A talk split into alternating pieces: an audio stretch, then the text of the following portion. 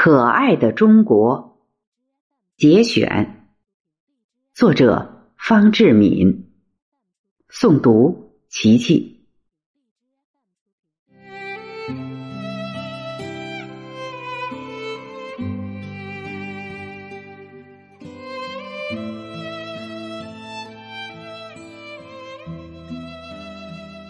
朋友，我相信，到那时。到处都是活跃的创造，到处都是日新月异的进步。欢歌将代替了悲叹，笑脸将代替哭脸，富裕将代替了贫穷，康健将代替了疾病，智慧将代替了愚昧，有爱。将代替了仇恨，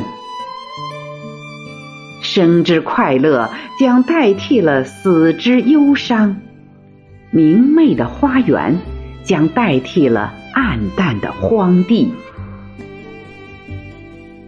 这时，我们民族就可以无愧色的立在人类的面前，而生育我们的母亲也会最美丽的。装饰起来，与世界上各位母亲们平等的携手了。